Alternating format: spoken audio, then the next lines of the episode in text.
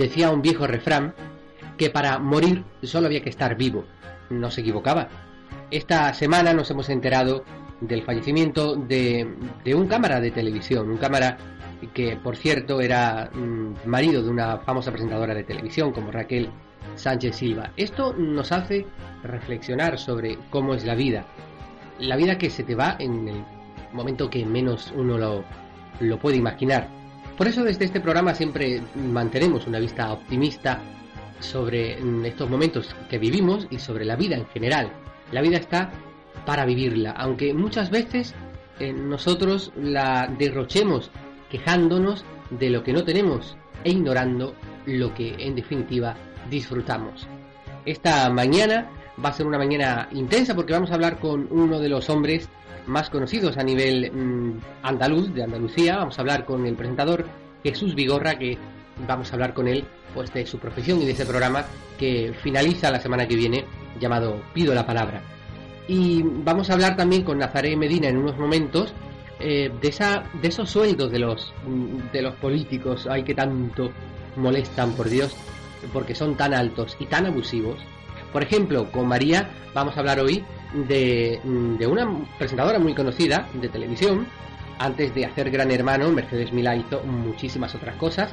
Y entre otros asuntos, vamos a, mm, hablar de, de esa mm, extraordinaria habilidad que tiene Mercedes Milá para, para las entrevistas. Vamos a recordar algunos momentos de las entrevistas de Mercedes Milá cuando aún estaba en, televisión española.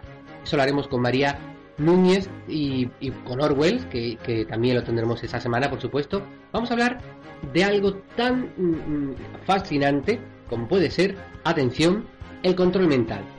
Y hablaremos, por supuesto, de los métodos que utilizan para ese control mental. Esto y muchísimo más vamos a hablar en este programa hoy muy cargado, tan cargado que vamos a comenzar por recargar fuerzas. Así que vamos y comenzamos con nuestro desayuno.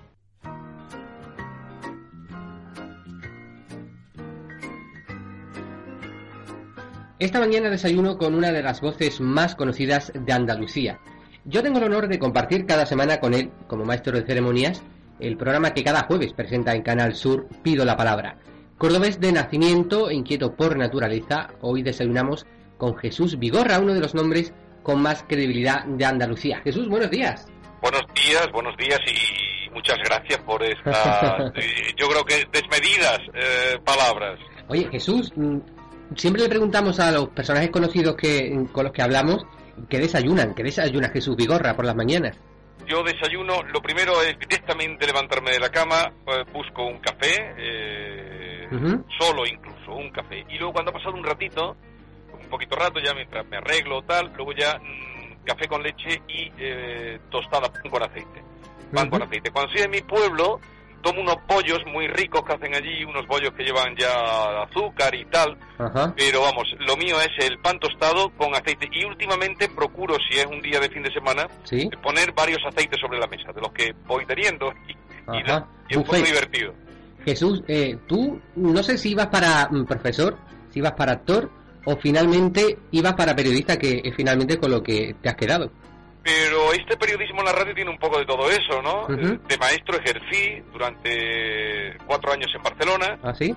Eh, sí, sí, tuve cuatro años. Yo terminé la carrera, eran otros tiempos. Terminé la carrera en, en septiembre, perdón, en julio, en junio, y en septiembre, el 19 de septiembre, estaba trabajando en Barcelona. Eran otros tiempos. Y, y luego, pues, eh, el teatro me ha gustado siempre mucho, mucho, mucho. como aficionado, he dirigido y todo pero no nunca me, me planteé dar el salto, que para mí eso lo veo muy atrevido, de decir voy a, voy a vivir del teatro, ¿no? Y, y luego, pues eh, la radio, mm, por la entonación, por yo creo que me ha ayudado mucho también los estudios de teatro y que me gusta, ¿no? Y, un poco también este periodismo radiofónico conlleva indudablemente una, una actitud, una, mm, unos silencios, un enfatizar según qué cosa, y, ahí pues mato el gusanillo del teatro. Ajá. En 1996, después de debutar, porque tú debutas en Radio Luna. Sí. Eh, pues después de todo eso, en 1996 llega el público, el público de Canal Sur. Si quieres que Andalucía sepa lo tuyo, llama a Vigorra. Y a través del público arroba rtva.es también nos pueden comunicar y contar. José Antonio desde Mijas, buenas tardes. Hola, buenas tardes. Cuéntame. Tú. Yo en Canal Sur entro por...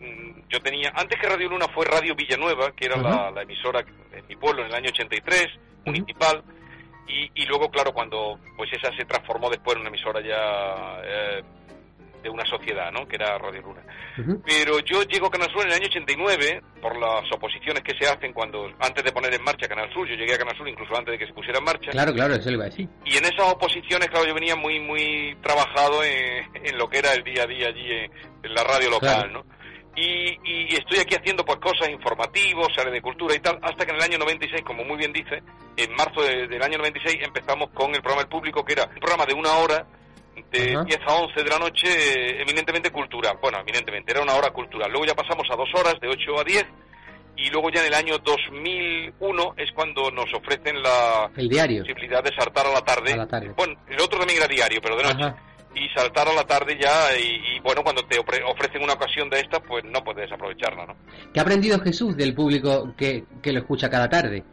Yo aprendo, bueno, muchísimas cosas. Es decir, aprendo mm, primero a, a- a intentar hacer el programa cada día mejor con la gente que te va aportando cosas. Siempre este programa eh, le ha dado una... Bueno, en todo lo que yo he hecho, siempre yo le he dado mucha importancia a, quizá por, por la radio local de la que provengo, a darle mucha mucha participación, Al darle mucho sitio a la gente. Y todo lo que he hecho cuando hice el programa de libros, también estaba la gente eh, hablando, porque creo que esa es la voz de la calle, Claro. la voz de los ciudadanos que nunca, nunca debemos perder, nunca debemos perder. Ayer, por ejemplo, en el programa de la tarde se nos ocurrió, vamos a hacer revisión de los talleres de automóviles, ¿no? Ajá. Y vienen los expertos, pero con quien de verdad aprendemos es con la gente que llama, Claro, y que expone su problema o plantea su pregunta en voz alta o, o su experiencia, ¿no? Ajá. Y yo creo que esa, eh, y más ahora que, que la vida es tan apantallada en todo, ¿no? Esa, esa voz de- del ciudadano de la calle, de la que están tan desconectados nuestros políticos, por ejemplo, pues esa, eh, en, en el programa nuestro, en el público, es un constante. ¿Y cómo de- definiría Jesús Vigorra Andalucía? Como andaluz. Eh, bueno, no, yo Andalucía llevo viviendo, viví en Cataluña, me encontré muy a gusto, pero yo yo allí me di cuenta de que yo era andaluz y tenía que, lo poco mucho que yo pudiera hacer, tenía que hacerlo en mi tierra. Afortunadamente pude volver, no como ahora que, que- que todo es impulsarnos a salir fuera. A mí Andalucía me atrapa mucho. Eh, creo, y no es por hacer el caldo gordo, que aquí hay valores.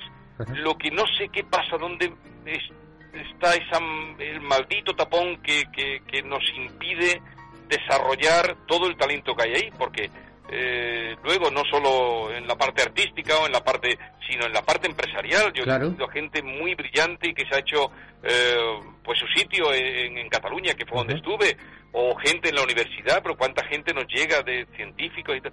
Y, y en cambio Andalucía, pues seguimos ahí. Yo mi, mi, mi pena es que no sé si veré eh, Andalucía salir de ese de ese retraso que nos llevan con respecto pues Barcelona, País Vasco, eh, el norte, ¿no? El norte nos lleva un, un avance que no lo cogemos ni con la primera modernización ni con la segunda, ni no sé cuántas modernizaciones nos hacen falta para ponernos a tono, pues más o menos que tengamos el, el- el mismo porcentaje de paro, más o Claro. menos que tengamos la misma renta per cápita, más o menos que tengamos y, y no no los alcanzamos, es como el, la- la- el palo y la zanahoria, ¿no? Sí, Siempre tan, siempre muy castigada por el, por el desempleo. Sí, pero no sé por qué, porque En fin. en fin, el latifundismo se acabó, es, eh, hombre, queda, eso no se cambia en un día, ¿no?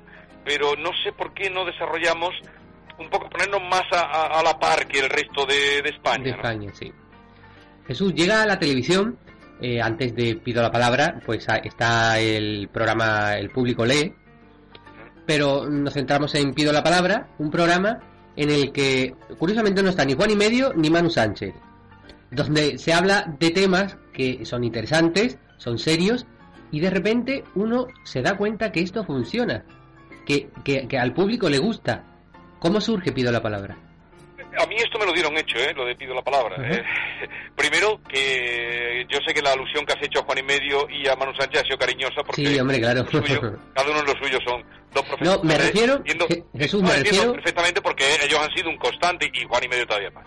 Eh, en, la, en la televisión nuestra, en Canal Sur. Sobre todo me, me refería a que, a que el programa Pido la Palabra está quizás más alejado del tipo de entretenimiento que siempre ha ofrecido Canal Sur. No, pero sí te he entendido perfectamente. Pero Ajá. digo para que si alguien no nos ha entendido lo Vale, que vale, vale. y lo que yo te entiendo.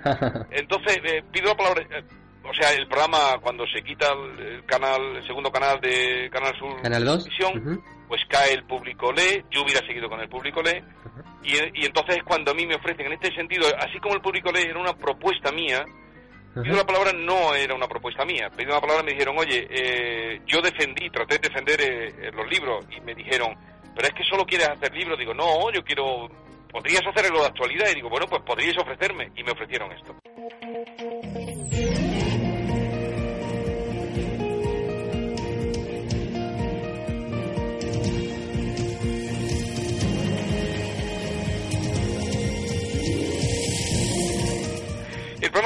Ha tenido una, una evolución. Por supuesto yo estoy contento y de lo que estamos aprendiendo. Eso es lo que más me gusta y lo que creo que es lo que más pueden aportar los medios y sobre todo medios públicos, ¿no?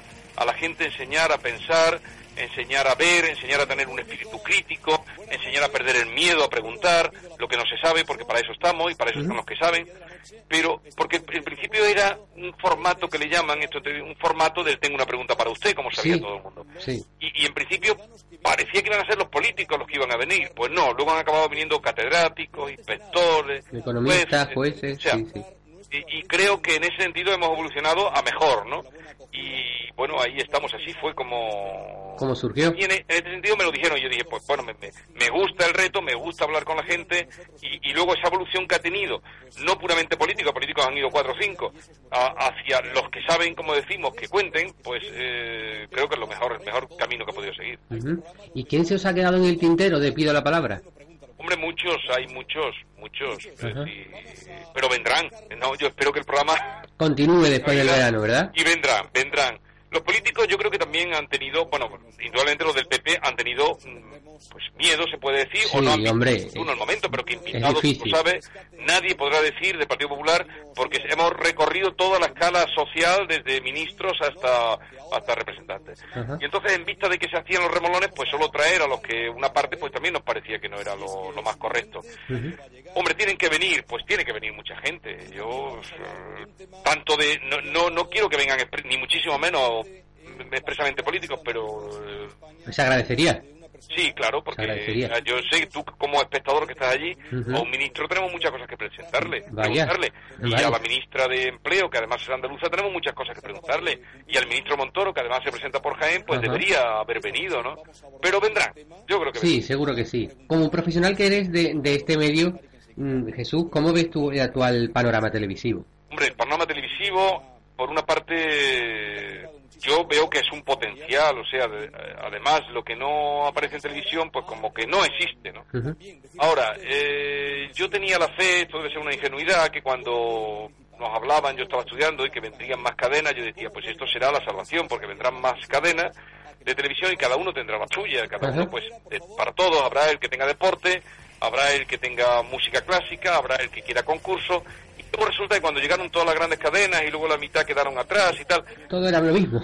Lo que hace es repetir, o sea que si hay un programa de cocina, pues todos cocinan. Si hay un programa ahora de charca, como yo le digo a estos de, de, la piscina. Las pipas, pues todos a la charca, ¿no? Entonces, eh, yo creo que tiene que haber sitio para un programa como el que nosotros defendemos y para otros muchos más, ¿no? Pero yo tenía, yo estaba totalmente equivocado. Yo creí que cuando vinieran los canales estaba convencido de que habría, pues eso, cada uno encontraría eh, la horma de, de sus aficiones y de sus deseos. Es decir, que yo, ¿quién, me iba a pensar que no hubiera un canal de música, por ejemplo, de música clásica o, y otra de pop, de grandes? ¿Quién iba a pensar eso, no? Sabiendo que a la gente la música es parte sustancial y, otras cosas. Pero no, empezaron a repetirse lo mismo y empezaron a competir por lo bajo, ¿no? No, no por, lo, Yo digo por la excelsitud, sino empezaron a competir por, por abajo. Totalmente de acuerdo. Eh, Jesús, ¿qué opinión tienes de, la televisión pública? ¿no? Se, se habla mucho de, de la función y del objetivo de la televisión pública. ¿Tú crees que debe luchar por la audiencia? Sí, que tiene por la audiencia, sí, pero no a cualquier precio. Es decir, no, no a cualquier precio. Y son las únicas que pueden esto reconducirlo, las televisiones públicas. Eh, yo creo que las televisiones públicas se contaminan de, de, ese, de esa lucha encarnizada por la audiencia, pero claro, porque luego le van a pedir cuentas también los políticos. Es que son los políticos los primeros que tienen que decir qué televisión es la que queremos fomentar, pero luego de, tregua y déjale respirar. Indudablemente una televisión sin público no tiene sentido. Es decir, tiene que tener público, si no, ¿a quién estamos contando? Pero indudablemente tiene que atender las minorías. Y debe tener publicidad.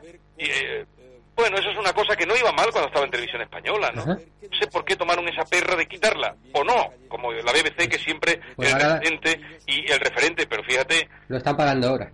Eh, sí, pero fíjate el referente que se tomó aquí la BBC y fíjate la televisión española, claro, bueno. la escabechina que hace cada vez que cambia de gobierno. Entonces esto, es lo que no tiene sentido, ¿no?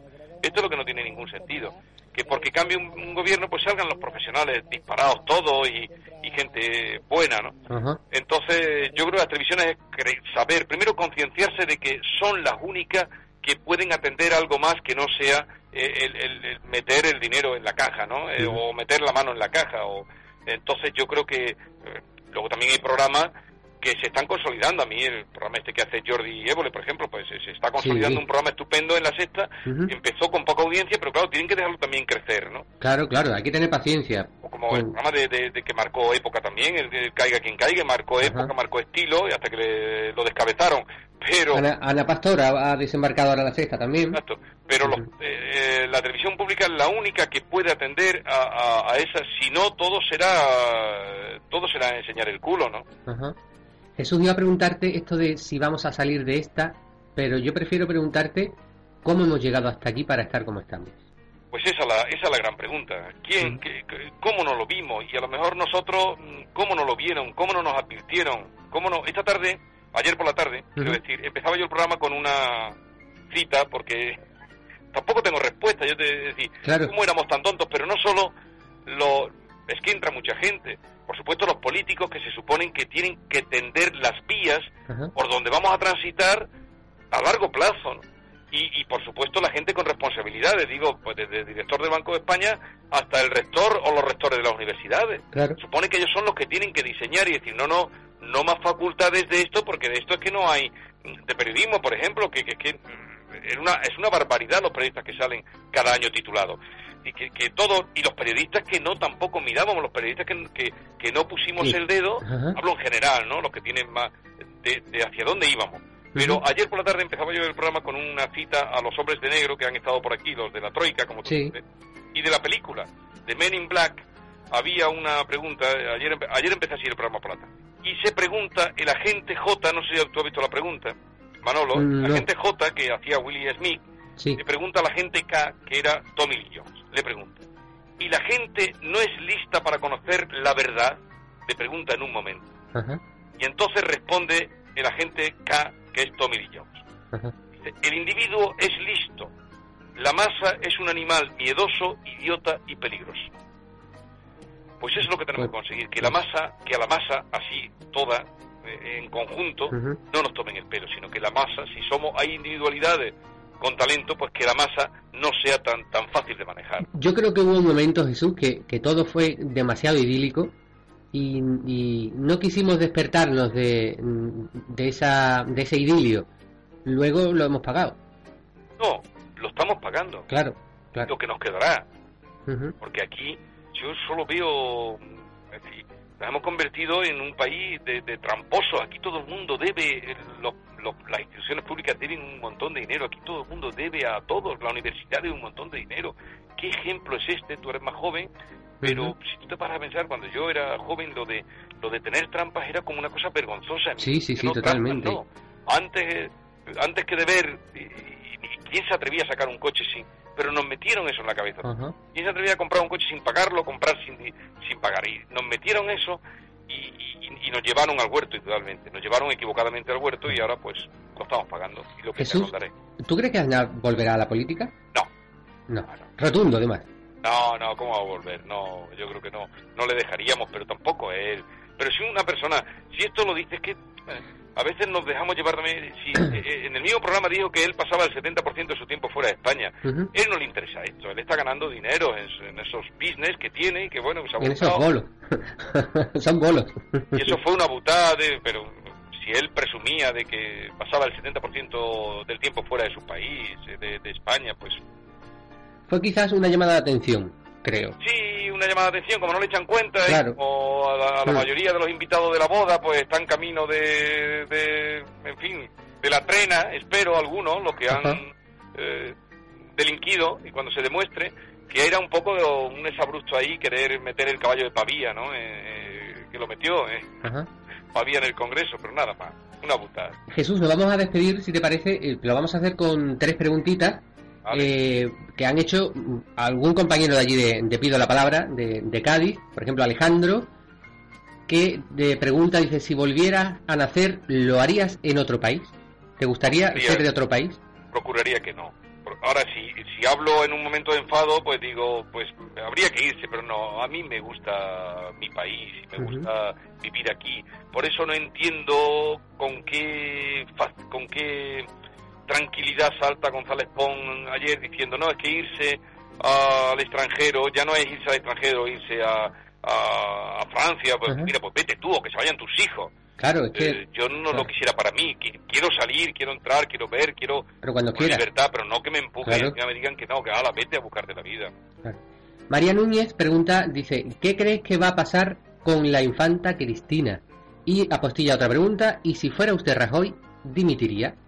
Entre otras cosas, pero no, dimitiría porque, por, por, para quitarme de en medio porque no está dando una, ¿no? Claro. No está dando una, claro que por vergüenza torera.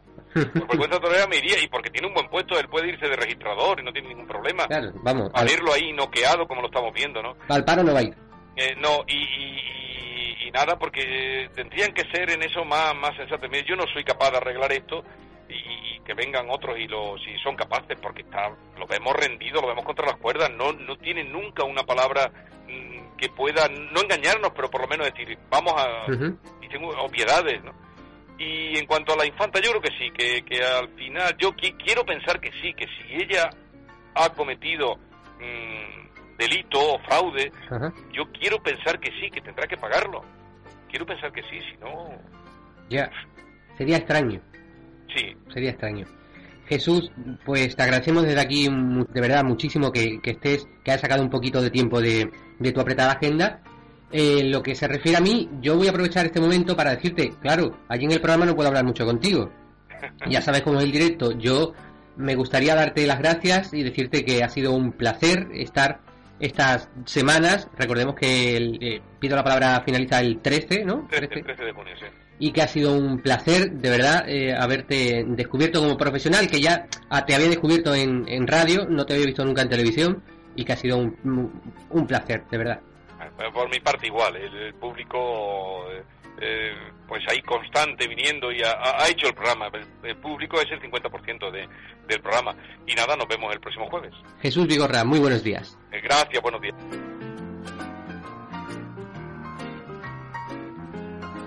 Nos vamos a publicidad, a la vuelta nos reencontramos con nuestra compañera María Núñez y con nuestro compañero Orwells. Eso será después de la publicidad, aquí en Viva la Vida.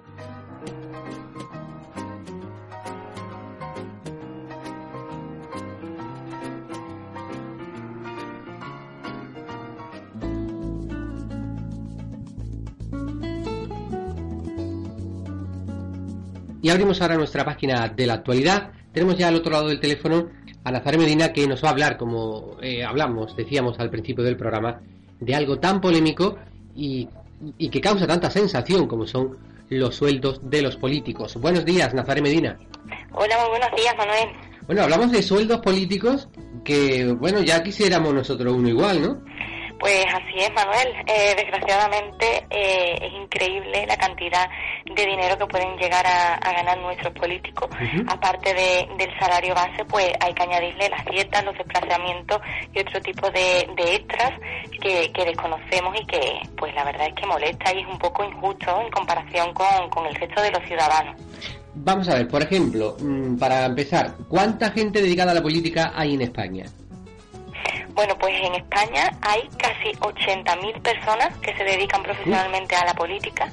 Eso es una barbaridad. Lo quiere decir pues que en la Unión Europea España es el país que más políticos tiene por habitante. La verdad es que es un dato bastante llamativo, teniendo en cuenta que, que España no es un país demasiado grande como para tener tantísimos políticos y el dinero que supone esto al país, que, que pueden ser 700, unos 720 millones de euros al año, una cantidad increíble. Cerca de 80.000 personas dedicadas a la política y el salario base de, de cada uno de los 350 diputados que hay en el Congreso. Bueno, pues el salario base es de 2.813,87 euros al mes, para ser exacto. Y a esta cantidad, pues además hay que añadirle, como he dicho antes, eh, otros complementos y dietas que, que si empezamos a analizar, pues se dispara de una manera increíble. Ten en cuenta que también para la vivienda, aquellos parlamentarios que no residen en Madrid, pues reciben, además de este sueldo, una cantidad de 1.823 euros al mes ¿vale? Para los supuestos gastos que tienen allí de alojamiento y de manutención, además de, del dinero para el transporte, los coches oficiales, eh, taxis y demás. Incluso también para los viajes, cuando los diputados tienen que trasladarse eh, o bien dentro de España o bien al extranjero, también reciben entre 120 y 150 euros por día. Es decir, que imagínate, si el sueldo base es de 2.813 euros, pues resumándole, resumándole hasta mm, qué barbaridad de dinero es la que que ganan mensualmente. Casi que se pueden colar en, el, en los 6.000. Claro, perfectamente, vamos. Es que si no rondan los 6.000, incluso más, vamos. Eh, hay casos en los que más, porque eh, ya digo, eh, de esos 2.813 no va nada dedicado ni, ni, a manutención ni demás porque ya les viene incluido en otros complementos, es decir, que ese es un sueldo base que ellos tienen para sí mismos y aparte pues le costean tanto el transporte como, como hemos dicho, los viajes y, y el alojamiento y demás. Para, para viajes ellos disponen de, un, de una cantidad de dinero.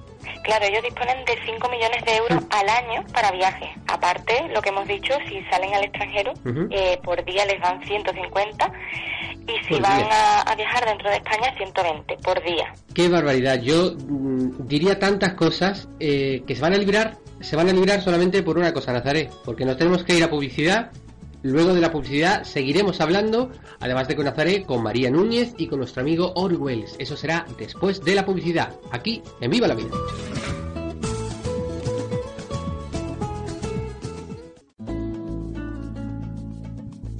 Pues continuamos en esta segunda parte de Viva la Vida. Son las once y media, unos minutos pasan de las once y media de la mañana. Continuamos en este viernes y teníamos al otro lado del teléfono a Nazari Medina que nos estaba hablando pues de los sueldos mm, de los políticos, unos sueldos que nos parecen a la mayoría de los españoles algo desorbitados, sobre todo por los momentos en los que vivimos, em, donde no hablemos de gente que está en paro, esos 6 millones, que son muchos millones, sino, por ejemplo, esos funcionarios que ven como sus sueldos son rebajados, como se les suprimen las, la paga extra de Navidad, mientras que a ellos no les falta absolutamente de nada, Nazaret. No, así es, es que no les falta de nada. Es que, como bien dices, tanto los funcionarios como ahora los autónomos, que también están en una situación complicada, eh, ellos no tienen ningún tipo de incentivo ni nada. Sin embargo, los políticos, pues si se han tenido que subir, se han tenido que subir. De hecho, recuerdo que, que hace poco se desveló con el tema de los papeles de Bárcena, que, que Rajoy en los últimos años se había incrementado su sueldo en un 27%, es decir, una cantidad bastante eh, considerable y también, como has dicho, para enfadarse en relación a todos los recortes que estaba haciendo en muchísimos colectivos, que es que incluso también los pensionistas ha tocado, algo, un tema bastante delicado hoy en día. Sobre todo porque al final uno tiene la sensación de que se están quedando con uno y que lo están tomando por, por bueno, vamos, vamos a hablar bien en radio, por tonto. El tema de los coches oficiales, esto es, esto es otra cosa que a mí me parece una barbaridad. Porque tengo entendido que para la gente que no tiene coche propio, también hay dinerito. Claro, aparte de la gente que no suelen hacer uso de su coche propio tampoco, eso también hay que decirlo, sino que en España se disponen de más de 22.000 coches oficiales, es decir, una cantidad increíble. Y aparte de esto, también hay que tener en cuenta que para aquellas personas que a lo mejor, eh, bueno, que no disponen de coche propio, como hemos dicho, también pueden disponer de un saldo de 250 euros mensuales para hacer uso de, de, taxi que les lleve, digamos, por los, Qué barbaridad. sitios donde tienen reuniones y demás. Hablamos ahora de, de otro, otra de las quejas de, de los españoles cuando se hablan de los sueldos de los políticos, que son las pensiones sí, un tema, como ya hemos dicho, también bastante preocupante, porque hay que tener en cuenta que para que una persona pueda optar a su pensión, a la pensión máxima, que no todos los pensionistas disponen de esta cantidad, que son los, conocidos 32.000 euros anuales, pues tiene que llevarse trabajando unos 35 años. Sin embargo, si lo comparamos con lo que tiene que trabajar un diputado o un senador, tiene que estar solo siete años en el cargo, pues imagínate la diferencia que hay. Realmente, aunque esto sea un tema que además da para mucha demagogia, pero realmente no se dan cuenta, o sea, de la, de la diferencia tan abismal que hay entre, entre el ciudadano de a pie y los políticos. Yo soy de la opinión de que los políticos, por, por el hecho de ser políticos y tener esa, esa responsabilidad que tienen, evidentemente deben cobrar un poco más que, que los demás, pero no hasta, hasta estos límites. A mí es que esto me parece abusivo porque hablamos, me está hablando de las pensiones, pero, pero aparte, luego hay mm, pues, porque tengo entendido que los, hay algunos políticos, eh, cuando se retiran, ¿no? Pues hay un cuadrito, un cuadrito, un retrato que también lleva castaña. Sí, sí, el, conocido retrato para la eternidad, ¿no? Que le dicen. Pues sí, una vez que ellos se retiran, tienen el honor de quedar retratados, digamos, de hacerle un retrato, y este retrato no es nada barato. Este retrato, te voy a dar un dato para, para que pienses en ello. Eh, se sabe de que en el, el Ministerio de de fomento, me parece que era, en el año 2010, eh, le costó 165.000 euros la realización de un retrato que le hicieron a, Francisco Álvarez Casco, al ser eh, el último ministro de cartera, ¿no? Con el gobierno de, de Aznar. Eh, eso es un dato mm, bastante elevado, pero los que vienen después tampoco se quedan se quedan atrás. El de José Bono también supuso un gasto de 82.600 euros y el del socialista Manuel Marín, un poco más, más bajo, pero también considerable, de 24.780 euros. Qué barbaridad. Y, y, esto, que ya de por sí nos parece un, un abuso total y que estamos totalmente en contra, por lo menos hablaré en mi nombre, luego hay otra serie de abusos. Por ejemplo, ese, ese, ese, esos abusos con, con las líneas de teléfono que ha ocurrido, ¿no? Creo que en Sanlúcar de Barrameda. Sí, sí, cuando se utilizan los fondos públicos, a lo mejor, pues, como se ha conocido recientemente, que, que en Sanlúcar de Barrameda se tenía 270 contratos dados de alta y entre los pagaron, entre los servicios que se pagaron en el dinero de los contribuyentes, pues ahí es donde figuraba eh, dinero invertido en descarga de juegos, llamadas a Cuba o, incluso de líneas eróticas, fíjate tú. Qué barbaridad. Y luego, mm, ¿cuánto, ¿cuánto nos deben? ¿Cuánto nos deben? Porque por nosotros están ellos allí, es que si no, no estarían. O sea, es que esto es de verdad vergonzoso, esto es vergonzoso. La verdad es que es para enfadarse. Sí, la verdad es que sí. Y cuando uno ve ciertas cosas en, en, la calle, no, no en los despachos, ¿no? Bueno, en los despachos también pedíamos otras cosas que no nos gustaría. Pero cuando uno se acerca a la calle y ve eh, cosas tan injustas y tan tristes, que luego uno se entere de todo esto, manda, manda webs, manda webs, vamos a decir. Eh, vamos a hablar con, vamos a hablar del presidente del gobierno, de Mariano Rajoy, eh, como presidente del gobierno, tiene que tener también su sueldo elevado, suponemos. Claro. Eh, aunque esto sigue siendo un misterio porque todavía no, no se sabe con certeza eh, el sueldo que tiene nuestro presidente, pero mm, anualmente pues recibe 72.600 euros, a lo que hay que sumarle sus dietas como diputado, que serían unos 12.000 euros aproximadamente, y aparte pues hay que plantearse si cobra como presidente del PP. Claro, del partido. También cobrará, que estaría en unos 100.000 euros al año, que ya es cuando ya decimos esto es excesivo, totalmente. Vale que sea el presidente, pero eh, 72.000 euros anuales por presidente del gobierno, las dietas como diputado y aparte otro salario más eh, por ser de, por, que cobra por el, su propio partido, pues esto es un sobresueldo mm, increíble. ¿Algo más? Eh, pues nada, simplemente que aparte de todo eso que hemos contado, también nuestros políticos tienen derecho a su pensión vitalicia, que una vez que se, retiran de, presidente o del cargo que sea, pues para los cargos más importantes también hay una pensión vitalicia de unos 74.000 euros al año, que también es una cantidad eh, que asombra bastante, porque ten en cuenta que una vez que vale que hayan tenido un cargo eh, específico y una vez acabado este cargo, de ejercer el cargo lo que sea, pues mm, es que tiene también el derecho de seguir cobrando por lo que hizo anteriormente, cosa que nosotros pues no tenemos, vamos, ni en sueño. Yo creo que hay que hacer algo urgente, hay que hacer algo urgente, porque mm, porque sí, porque porque la situación así lo, lo pide. Mm, quizás sería un abuso igual, si no estuviéramos en crisis, sería un abuso igual, el mismo. pero estando, como estamos viendo, tantos desahucios, tanta gente que, que, vive en la calle y tanta gente que lo está pasando muy mal, ya no te digo a nivel económico, sino a nivel psicológico, porque esto al final termina afectándote psicológicamente. Y que ellos sigan ganando igual que antes, a mí esto me parece una sinvergonzonería sí, creo que hay que tener un poquito más de, solidaridad, vamos, que tampoco es solidaridad, ser un poco más ético y, que ellos también pues hagan los recortes convenientes en sus sueldos y demás, porque la verdad es que esto es una injusticia bastante grande. Pero bueno, nosotros vamos, mm, este programa se llama Viva la Vida, no está para enfadarse ni muchísimo menos, sino para, para eso, para gritar Viva la Vida. Y hay algo, Nazaret, en la que ellos jamás nos van a ganar. O sea, ahí le ganamos nosotros de sobra que es en la dignidad. Eso, esa palabra y ese valor que no vamos, no vamos a meter a todos los políticos en el saco, pero que la mayoría no sabe ni el significado de esa palabra. Totalmente de acuerdo, Manuel. Nazaret, nos vemos la semana que viene. Así es, nos vemos la semana que viene con un nuevo tema. Pues hasta el viernes que viene.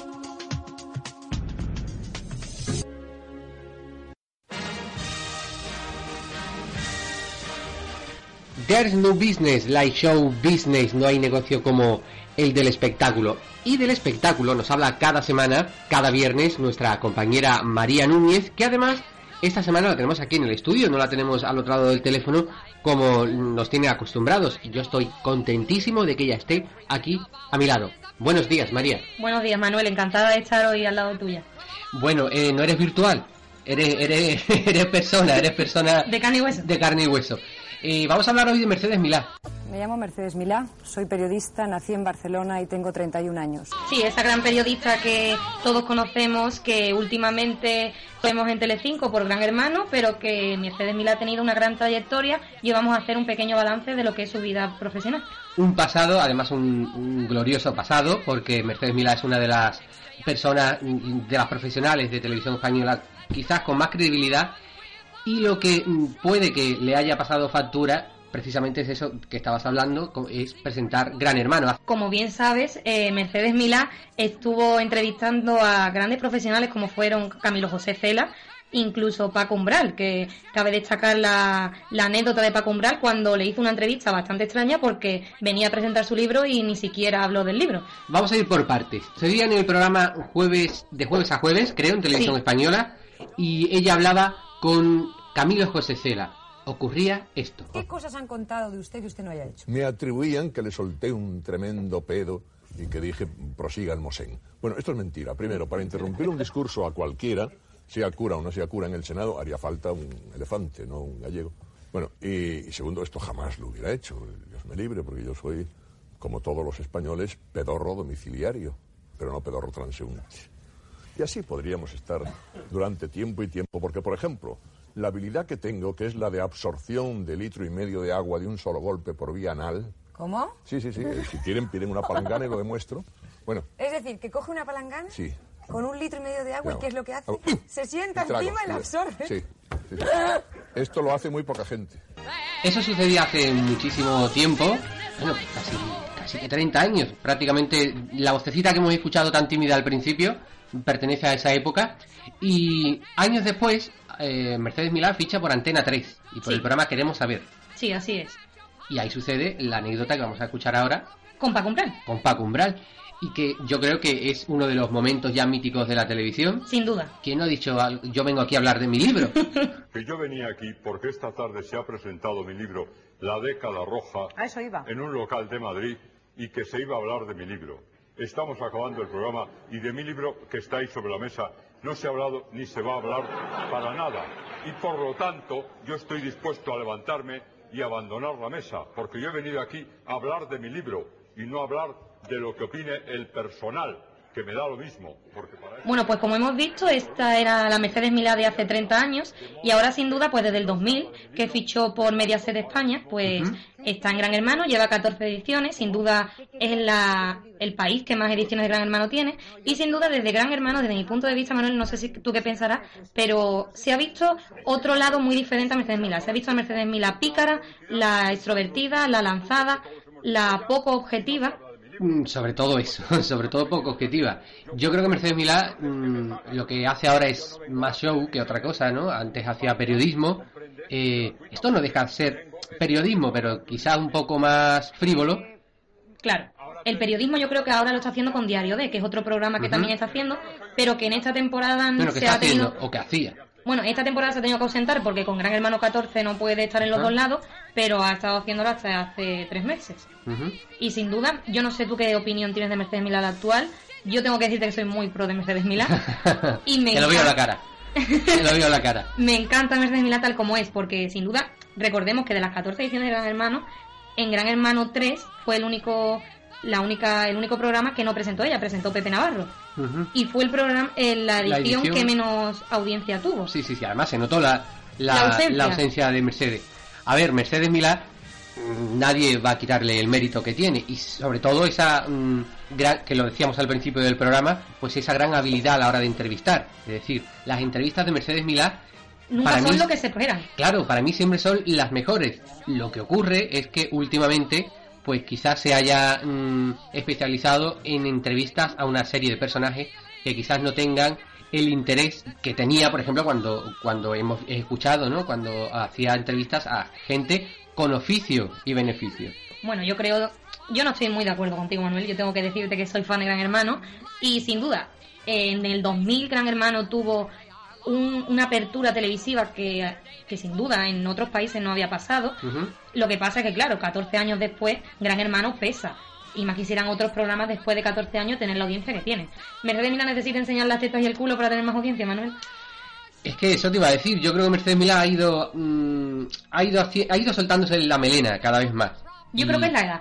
Que antes con 30 años se tenía pudor, pero ya con 62 años, con la carrera que tiene, Tú cuando estás mucho tiempo, yo lo, lo sé por Campos, por ejemplo, María Teresa Campos lo dice mucho, dice, te llevas tanto tiempo en un plató de televisión que a veces no te das ni cuenta que estás en el plató y dices cosas que no debería decir. Y eso se agradece, la audiencia agradece que Mercedes Milá sea así de, de directa y también es tan cercana que incluso en la pasada semana escuchamos como Mercedes Milá decía a la audiencia de Gran Hermano que tenía que operarse porque le había salido una mancha cancerígena en la cara eh, debido al sol y hace unos días en su blog, en lo que me sale del bolo, subía una foto y advertía de los peligros que tiene tomar al sol, que ella incluso con 62 años ha tenido que operarse y, ha tenido suerte porque no ha sido eh, maligno.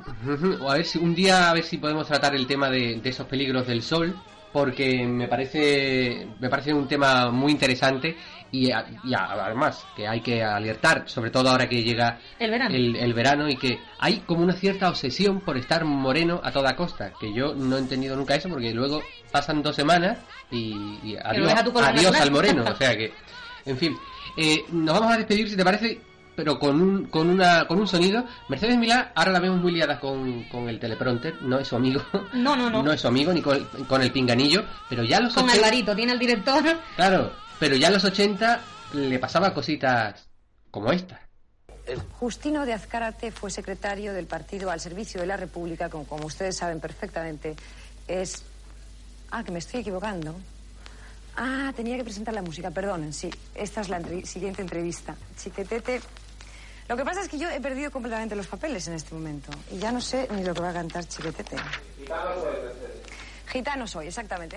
Pues nada, ahí estaba Mercedes Milá, que no le hacía falta QE ni teleprompter ni nada por el estilo para equivocarse igual. María, pues te esperamos la semana que viene con otro personaje. Así es, Manuel. Te esperamos con otro personaje. Eh, a ti y a todos mm, ustedes, los que nos están escuchando. Volvemos enseguida porque nos espera ya al otro lado del teléfono nuestro compañero Orwell.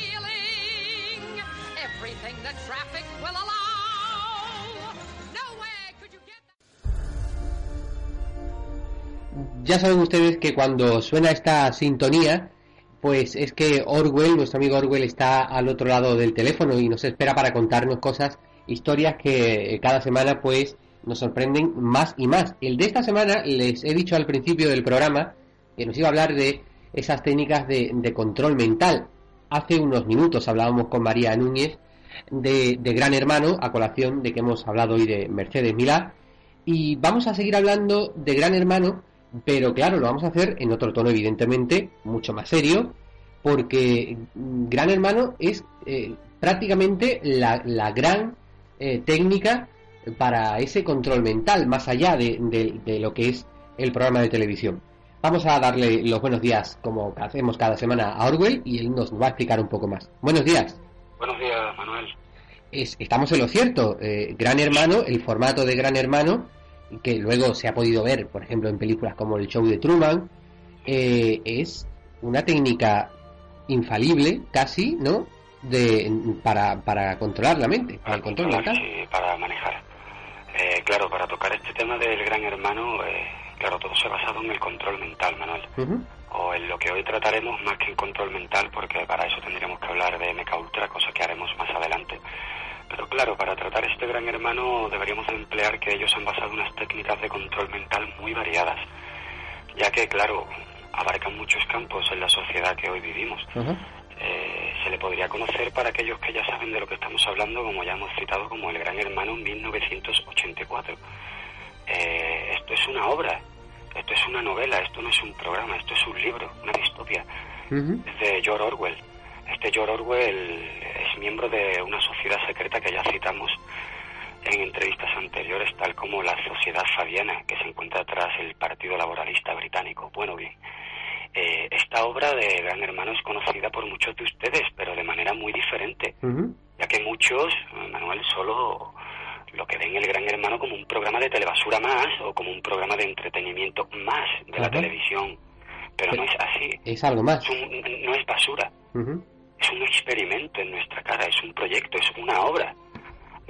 una técnica moderna de control social. Desde luego, este es el significado que le dan los eugenistas modernos. Estos eugenistas que están asesinando a nuestros hermanos árabes, africanos y sudamericanos. Nos envenenan, nos engañan. A nosotros hasta tal punto, Manuel, que han dominado nuestra mente. Pero no les basta ya con eso. Quieren controlar y robarnos lo que por naturaleza ellos anhelan y nunca podrán obtener. ¿Qué es lo que persiguen? Eh, eso que ellos quieren es nuestro patal o alma. Lo único que es ingobernable, Manuel, la esencia humana. Mire, tenga en cuenta por un momento que como masa humana, Manuel, estamos perdidos ante estos genocidas, ¿vale? Pero como unidades, como individuos, somos ingobernables, somos invencibles. Y por eso han creado este gran hermano mundial. Gran hermano que para dar datos la obra estaba basada en las aventuras de nada más y nada menos que de Hitler y Stalin. Vaya dos. Vaya dos, tú lo has dicho. Bueno, ¿y cómo van a, conseguir ese, por medio de esta técnica, ese ansiado control mental? Pues a ver, Manuel, eh, en este mundo de control quieren meternos un microchip, del cual ya tendremos ocasión de hablar todo su tiempo, claro. Pero este microchip será capaz, mediante impulsos electrónicos, Manuel, de, de insertarnos, a ver, pensamientos, los cuales creeremos que son nuestros, pero no, no lo son. Son alojados en nuestro interior, en nuestro cerebro, mediante ondas de radio baja frecuencia enviadas por el HARP, que ya hablamos, ¿recuerdas el HARP? Sí, sí, sí, pues Estas ondas eh, crearán a un habitante perfecto, el habitante perfecto de la casa de Gran Hermano. Pero esto que... Mundial. Orwell, esto que me estás hablando, mm, me, o sea, me parecería terrible, porque sería eh, sería como que nosotros perdiéramos, mm, como, bueno, como tú bien has dicho, nuestra esencia, ¿no?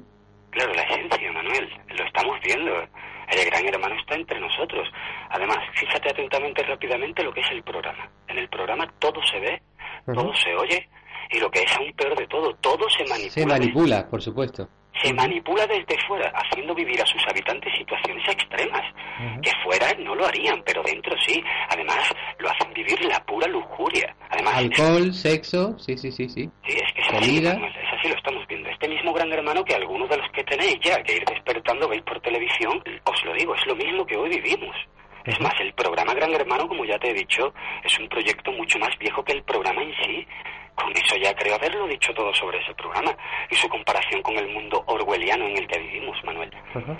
Entonces, bien, eh, eh, nosotros que somos como animales, eh, somos como, como una granja, ¿no? Pues, pues sí, claro. Solo que en vez de estar encerrados en una casa, estamos encerrados en lo que se viene a conocer como una granja humana. Una granja en la que no somos más que gallinas, en la que nos reproducimos y reproducimos poniendo huevos para así alimentar a nuestros creadores.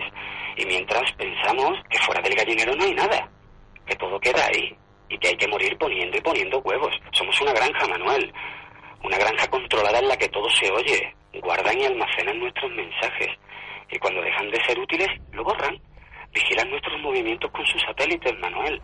Y al igual que en el programa Gran Hermano manipulan y condicionan nuestras vidas. Fíjate, eso... Los medios de comunicación, ya sean audiovisuales o leídos. Ajá. Eso que estás... eso... No pienses, Manuel, ni seas analítico, claro. Eso que estás diciendo de, de que nos controlan eh, totalmente, mm, ¿algo tiene que ver las redes sociales también? Sí, pero ya te digo, se le han ido de las manos. Ajá las redes sociales, el Facebook y demás se hicieron para controlar, pero muchos claro, nosotros por eso te digo. está haciendo para informar y para documentarnos. Entonces, tú estás totalmente convencido de que los medios de comunicación, en este caso la televisión, forma parte de esa técnica, de esas técnicas para el control mental. Siempre es igual. Crearon la tele para eso, para el problema reacción-solución, ir jugando con las mentes. ¿Sabes de dónde salió la tele? De Tavistock, laboratorio que ya hablaremos más adelante. Eh, esta tele ha conseguido que creas todo lo que sale de esa caja de radiofrecuencia, Manuel. Así que yo el consejo que os doy es que o bien o la apaguéis por completo o si la queréis ver, like por la boca abajo. Sean analíticos y piensen en todo lo que sale de ella. No creas nada de lo que te digo. Hombre, yo creo, y siempre doy el mismo consejo, porque eh, la televisión es un medio muy vilipendiado, muy criticado por, por muchísima gente que luego... Hay que, analizarla, Manuel. Claro, analizamos, claro que luego... Analíticos. Pero que luego tiene la audiencia que tiene. O sea, hay muchas críticas a, en contra de la televisión, pero luego es la que más audiencia aglutina. Yo siempre digo que la televisión hay que tomársela como un entretenimiento. Es decir... Y ni eso, Manuel, porque nos quieren tener entretenidos. Ya te digo, vamos a ver, esto es el problema reacción-solución. Ellos, con la televisión, lo que están creando es pan y circo, Manuel. En épocas de hambre y de, y de terror damos cuenta, por ejemplo, que nos entretenieron con las Torres Gemelas.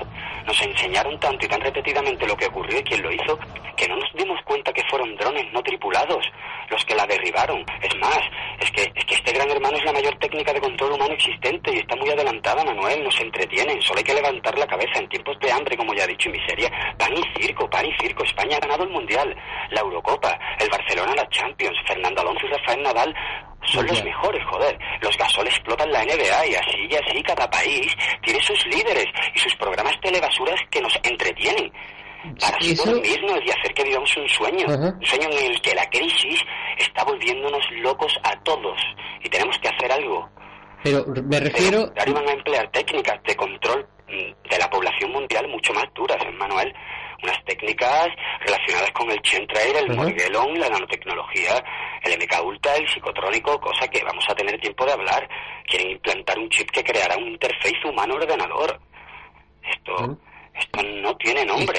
ya, ya te digo, no, tiene nombre. Yo me refería, eh, cuando, cuando decía lo del entretenimiento, me decía que la televisión hay que verla con otros ojos, depende con los ojos que tú veas la televisión. Es decir, lo ves como un mero entretenimiento, como un pasatiempo pero es que eh, han conseguido que tú no lo veas con los ojos que claro eso es otra han conseguido que ella ha conseguido que tú lo veas con los ojos que ella quiere. Ella quiere que tú te emociones con Puyol quieres que te emociones con sus penas y ellos viven en una burbuja de millonarios.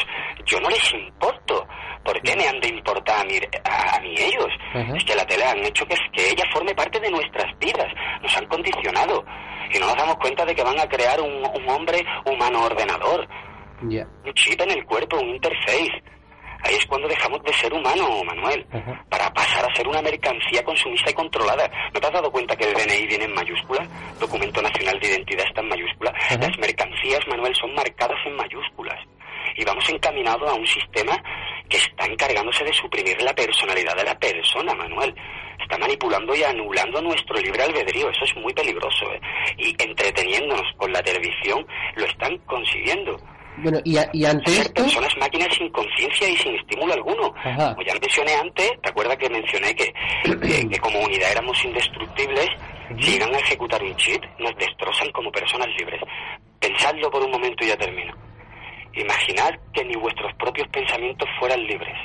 Eso tenemos que evitarlo. Díganos al chip. Claro, y ahí va mi pregunta. ¿eh? ¿Y cómo podemos, cómo podemos evitar esto? Pues levantando la cabeza Manuel y, despertando ya y, y dejando de ver la televisión y, que nos entretengan con tanta basura y despertando a ver, la televisión tiene un programa que se llama Equipo de Investigación, pues vamos a por ellos, vamos con intelecto a la calle, con revolución, somos 6 millones de parados, Manuel, no hay futuro, no hay nada, ¿cómo que encima de todo no sabemos qué hacer? Esto es culpa de la fluoxentina, Manuel, esto es culpa de que nos están durmiendo la mente, por culpa del litio y de todo lo que hemos hablado, el HARP, la depresión, la crisis, ¿sabe qué es lo que más controla, Manuel? Lo que más controla no es lo que más mata, lo que más controla es el dinero. Y ellos lo controlan. Bueno, Orwell, aquí lo, lo único que nos controlan, eh, por lo menos aquí en Valentía Radio, es el tiempo, tenemos que dejarlo, pero no sin antes mandar un saludo a todos esos oyentes que, que nos siguen cada semana, sobre todo en el espacio de Orwell, que, que son muchos y son muy fieles. Todos nuestros hermanos, somos ya 6 millones o más, Manuel. Algunos nos dividimos, a veces nos peleamos, pero bueno, estamos en la misma lucha y todos tenemos errores, hay que perdonar, ser compasivo y, ya te digo, vivir el presente, todo el tiempo es circular, no es lineal, no, no, no es lineal. Así que vivan el presente y pronto eh, nos veremos en las calles o buscando el cambio, amigos. Bueno, pues yo me despido de Orwell Orwell, mm, nos vemos el viernes que viene. Hablando de eh, Mega Ultra. Ahí, hablando del Mega Ultra y además hablando también. Me gusta, Manuel, que quieres oír sobre Mega Ultra. Ahí está. y, a ustedes que nos están escuchando, pues como siempre se nos echa el tiempo encima. Que esto es, bonito, ¿no? Que se nos eche el tiempo encima porque eso quiere decir que nos lo pasamos bien. Sí, ¿eh? exactamente. Yo contigo estoy. Así que. ya cada vez estoy como en casa, ¿eh? Sí, sí, totalmente. Eh, nosotros vamos a despedirnos, nos, despedimos de todos ustedes, de todos los oyentes de Viva la Vida. Se despide Manuel de Besa de Todos. Hasta el viernes que viene. Hasta la semana que viene.